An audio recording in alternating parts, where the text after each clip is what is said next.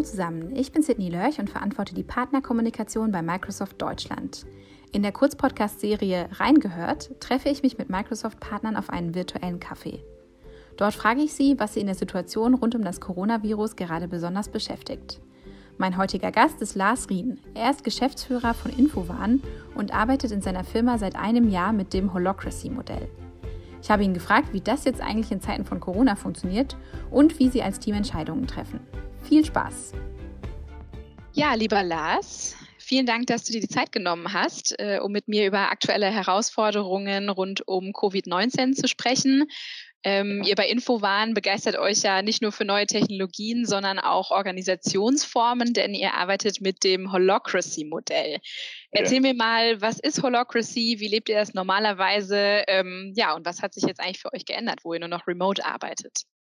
Also der, Kern, der Kernpunkt von Holacracy ist äh, verteilte Autorität. Das heißt, bei uns gibt es keine klassische ähm, Management-Pyramidenstruktur mehr. Es gibt auch keine, keine Manager, sondern jeder Mitarbeiter hat eine oder mehrere Rollen.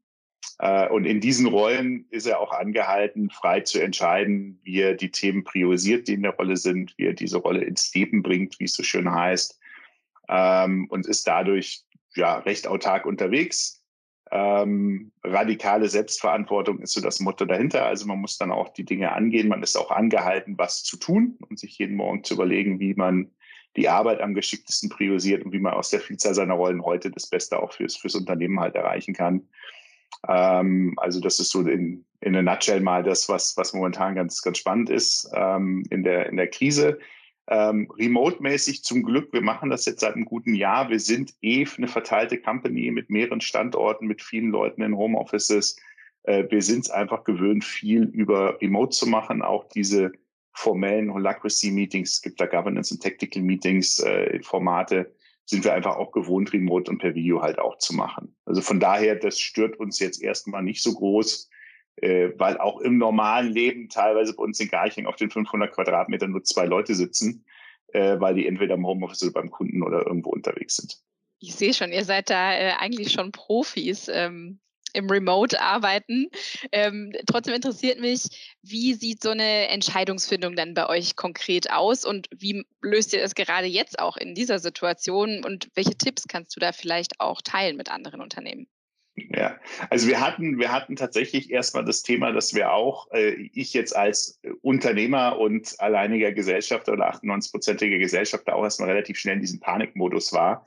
Äh, und Aktionismus beruhigt die Panik. Also wenn man das Gefühl hat, man tut irgendwas, egal ob sinnvoll ist oder nicht, ist schon mal besser als da sitzen und nur auf die Schlange starren. Ähm, und das funktioniert eben bei Holacracy nicht, weil es eben nicht diese Top-Down und da oben ist der Great Leader, der alles entscheidet, weil er alles besser weiß, was er ja nicht tut ähm, und die anderen machen. Und wir haben aber dann jetzt einen Weg gefunden. Wir haben eine, tatsächlich eine neue Rolle geschaffen im Rahmen von Holacracy. Das ist jetzt bei uns der Risk Manager, der eben auch die Aufgabe hat, auch in Nicht-Krisenzeiten zu gucken, dass wir besser durch Krisen kommen. Also hatten wir so explizit tatsächlich noch nicht definiert. Ähm, und der hat einen Krisenstab halt eingesetzt, sodass wir also im Rahmen dieser, dieser Holacracy-Thematik das ein bisschen aufbrechen, ähm, und einfach direkt Input holen. Also da ist jetzt aus jedem dieser Unterkreise, letztendlich klassisch aus jeder, jeder Abteilung irgendwo jemand mit dabei, wo man sich dann sehr schnell einfach auch nochmal austauschen kann. Ähm, Entscheidungsfindung bei Holacracy ist generell cool, weil es ist nicht Konsens, sondern Konsent. Ähm, das heißt, wenn du irgendwo eine Spannung hast, also irgendwo siehst, da müsste man mal was anders machen, ähm, dann kannst du das ansprechen, du bist aber angehalten, auch gleich einen Vorschlag zu machen, was man denn besser oder anders machen könnte. Also nur meckern ist nicht. Äh, und dann kommst du rein. Und dann ist die einzigste Frage, die verhindert, dass dein Vorschlag auch automatisch gleich angenommen wird, äh, nur die Frage, wirft es uns zurück oder wird es uns schaden? Also das ist so der ganz starre, jetzt wenn man eine Organisation was halt ändert, Prozess. Ähm, machen wir auch. Ansonsten ist das Schöne bei uns einfach, entscheiden kann in der Rolle bei uns sowieso jeder so wie es gerade fürs Unternehmen halt das Richtigste ist. und da haben wir halt die Geschwindigkeit. Tipp jetzt, ja, schwierig, das mal eben so schnell einzuführen.